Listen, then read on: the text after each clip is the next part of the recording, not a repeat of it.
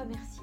Depuis que Pédagoscope, le podcast de l'enseignement supérieur, a été lancé il y a un peu plus de six mois maintenant, eh bien, j'ai été à la fois surprise et en même temps reconnaissante et heureuse de son succès. À ce jour, Pédagoscope comptabilise plus de 8000 téléchargements. Merci du fond du cœur, merci à vous de l'écouter, de le partager, merci pour votre soutien. Alors voilà, je ne voulais pas vous laisser tomber pendant l'été. Du coup, Pédagoscope ne s'arrête pas et espère vous régaler chaque semaine avec un nouvel épisode peut-être un peu plus léger, mais surprenant je l'espère, voire même parfois complètement inattendu. Donc chaque jeudi, vous pourrez écouter une histoire, une rencontre, un livre marquant ou encore une anecdote, que ce soit d'un étudiant, d'un professeur, d'un conseiller ou d'une conseillère pédagogique. Alors bienvenue dans cet épisode.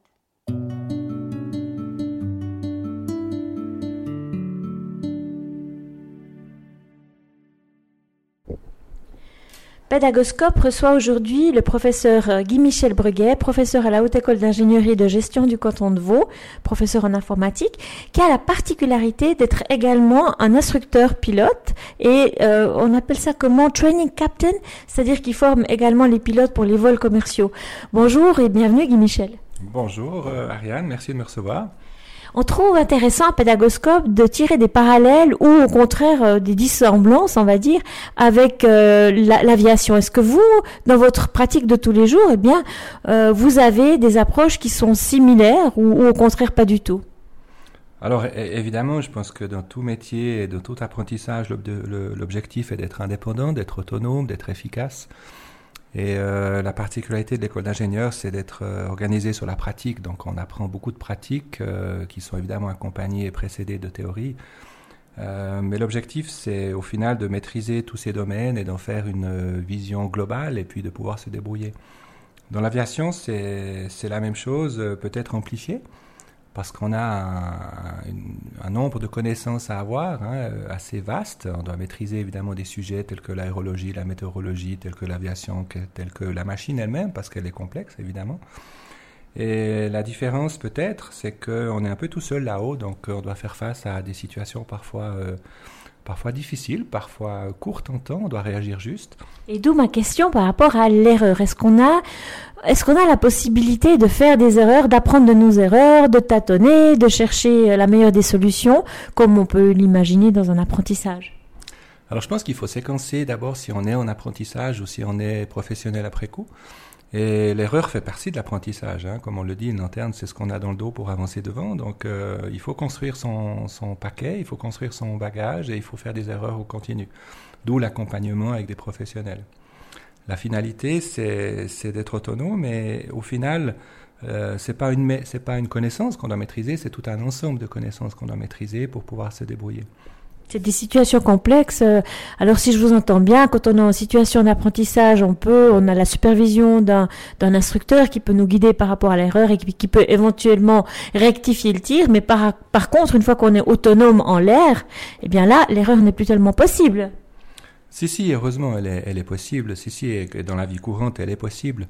Ensuite, euh, peut-être j'aimerais quand même dire qu'on est accompagné par des professionnels, mais après, que ce soit en informatique, j'enseigne l'informatique ou dans l'aviation, mais après, l'erreur fait partie du quotidien aussi. Et ce qui compte, au final, c'est d'être capable de reconnaître son erreur et d'avoir un, un, processus de formation continue et de continuer à apprendre de ses erreurs. On doit, tout le monde fait des erreurs, on doit simplement les, les, les mettre en exergue et, un autre parallèle que je voulais faire, c'est aussi le sens de l'équipe et le sens du travail au commun.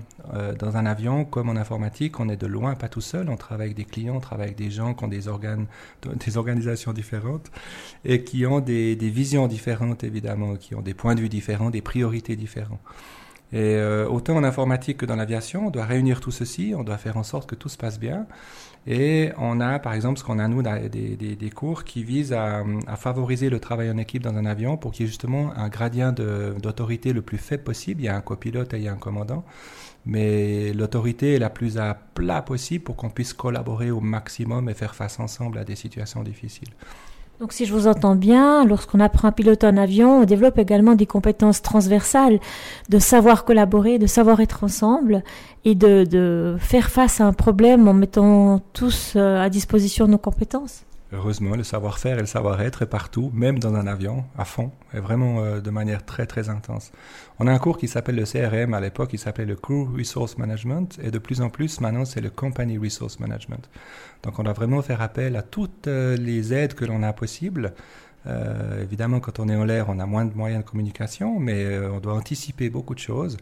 Et du coup, on peut tirer complètement le parallèle avec une vie professionnelle où on doit faire appel à des ressources qui sont complètement transversales. évidemment, l'anticipation est aussi un facteur important parce qu'on doit comprendre ce qui va se passer et pas seulement ce qu'on est en train de faire. Donc, les conséquences de ce que l'on fait. Et d'où alors la question suivante. Est-ce que lorsque vous êtes euh, en classe, vous avez l'impression de piloter un avion qui serait la classe? Alors, heureusement, sans tempête. heureusement. Euh, non, heureusement, je crois pas, parce que, enfin, j'ai l'impression de faire de l'instruction, peut-être pas de piloter un avion, mais de faire de l'instruction. Ça veut dire d'aider les gens à, à maîtriser mieux ce qu'ils doivent savoir, et puis de manière très progressive, de manière structurée, avec, comme on l'a dit en initial, ça veut dire laisser le droit à l'erreur, et puis euh, plutôt travailler à la fois sur l'anticipation, mais aussi sur la sur euh, la, vue des erreurs et, les conséquences qu'elles ont pour pouvoir les éviter demain. Donc vous parlez d'un esprit d'équipe, euh, d'une autorité mise à plat pour que chacun puisse se sentir finalement partie prenante dans la démarche du pilotage d'un avion. Vous nous expliquez qu'il y a énormément finalement de d'interlocuteurs hein, lors d'un vol.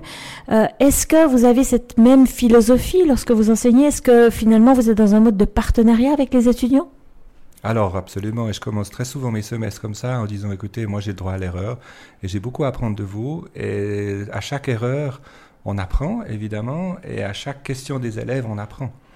Euh, le pire serait de dire je sais tout, taisez-vous. Donc au contraire, non, non, chaque question est l'occasion d'apprendre, chaque, chaque question est l'occasion de, de, progresser. Et si on progresse ensemble, élèves comme professeurs, c'est un couple qui fonctionne très bien. Et, je, je, crois que fonctionner comme ça et je suis assez, très, je suis assez content.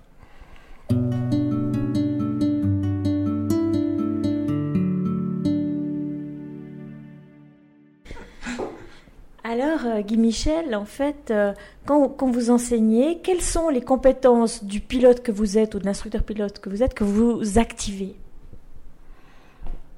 Euh, probablement la, la, progression, ça veut dire ne pas tout expliquer en même temps et puis aller crescendo. Donc filtrer l'information pour qu'elle soit compréhensible. Donc vraiment une approche euh, step by step.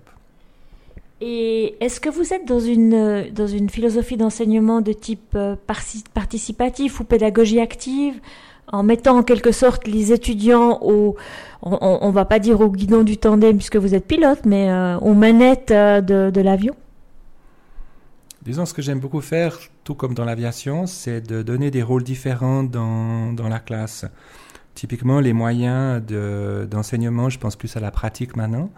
Euh, je pense à des laboratoires, on peut les corriger. Voilà, il y, a du, crayon rouge sur un papier, l'élève peut voir ça.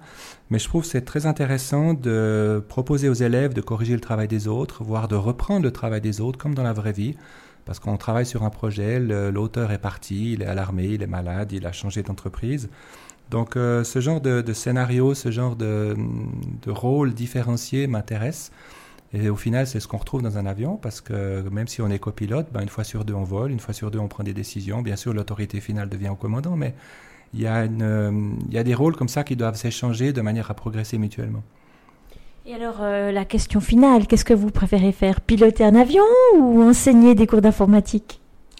Ben, les deux, c'est tellement complémentaire que, que vraiment je m'amuse euh, tout l'été à voler euh, de manière intense. Et puis euh, honnêtement, au mois de septembre, quand je reviens à l'école, ben, je me réjouis aussi parce que j'aime aussi l'enseignement.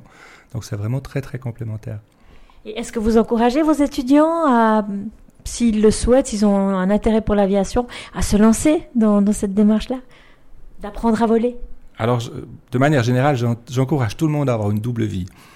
Vraiment, dans le sens qu'il faut, il faut s'éclater dans la vie euh, et, avoir plusieurs euh, traits d'activité, plusieurs passions, plusieurs soleils.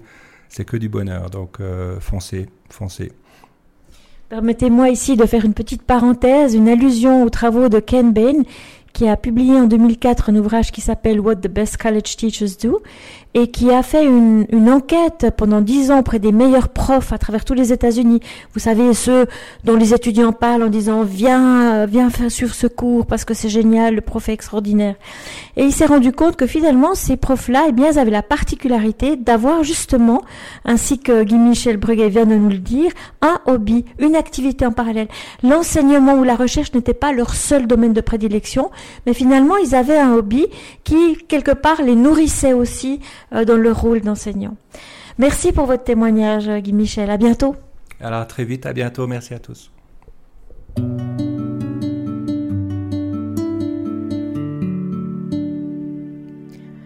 Voilà, c'est terminé pour aujourd'hui. Un grand merci d'avoir écouté cet épisode. J'espère que le format vous a plu. Si oui, dites-le moi avec 5 étoiles ou même un petit cœur sur iTunes. Et si vous n'êtes pas fan d'Apple, bah, ce n'est pas très grave. Il y a d'autres manières de m'aider et de soutenir Pédagoscope, comme par exemple partager ce podcast avec deux ou trois de vos collègues ou amis. Cela m'aidera énormément à poursuivre cette initiative et qui sait, cela les aidera peut-être eux aussi. N'hésitez pas à me faire part de vos commentaires ou même à postuler pour participer à un épisode de Pédagoscope si vous le souhaitez. Merci et à très vite pour un nouvel épisode.